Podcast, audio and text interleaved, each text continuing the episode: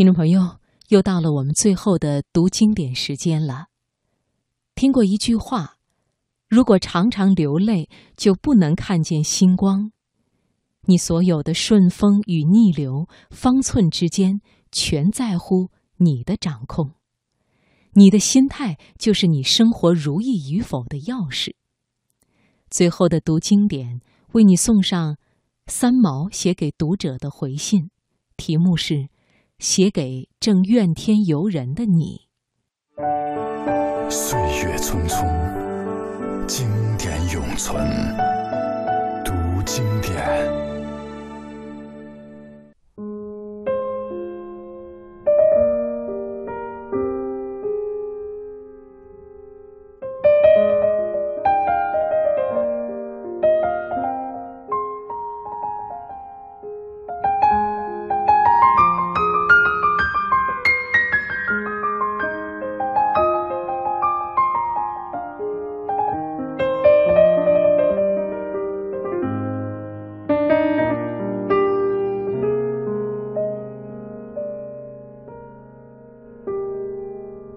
亲爱的朋友，翻阅了将近一整页的书信，却找不出一两封可以公开回信的题材。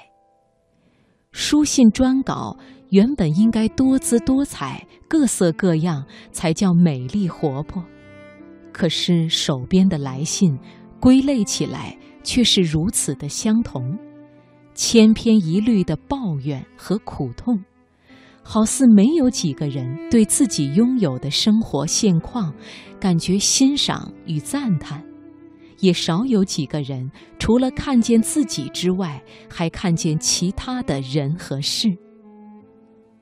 我将回不出的书信放在桌上，走到窗口去站了一会儿，想到书信中一个自找苦痛的生命中，看见高楼下深夜的灯火。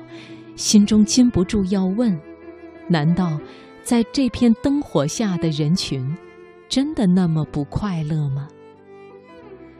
好似书信中的每一个人都在羡慕他人，每一个人都以为自己的遭遇是人间最不幸的，每一个人都只强烈的抱怨自己的命运，甚而怪责社会与家庭。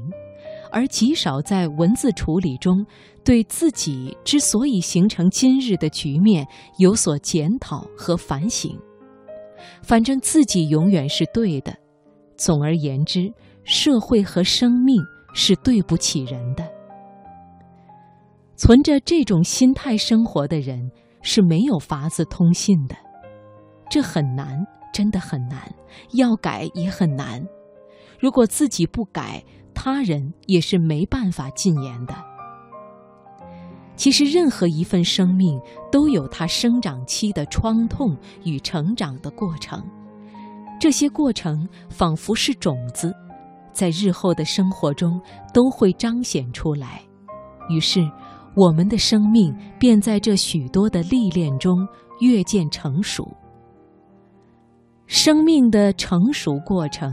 其实避免不了挣扎和伤感，而生命之美却也是人间世人加以复形和源泉的，这十分主观，见仁见智，各有所得。可是如果只是一味的抱怨，这份在我看来极有价值的存活便显不出来了。有人问过我，人生最重要的是什么？脱口而出的回答是智慧。后来想了想，觉得不太周全。难道除了智慧之外，快乐不重要吗？真诚不重要吗？金钱不重要吗？爱不重要吗？自由不重要吗？勇气呢？健康呢？家庭呢？友谊呢？了解呢？难道这些都不重要？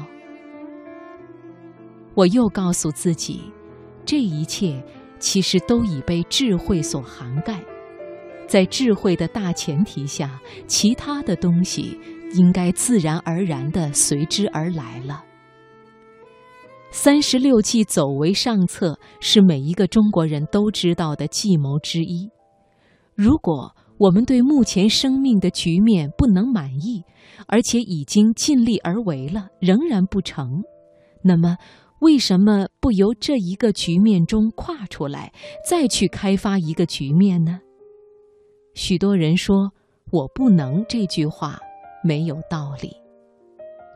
你能，如果你下决心去做，你能的。问题是，没有决心就真的不能了。当然，在有计划地开始一个新的局面时，知己知彼却是不可忽视的要素。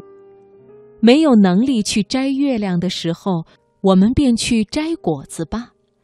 不喜欢橘子，可以去摘葡萄；不喜欢葡萄，还可以去种菜呢。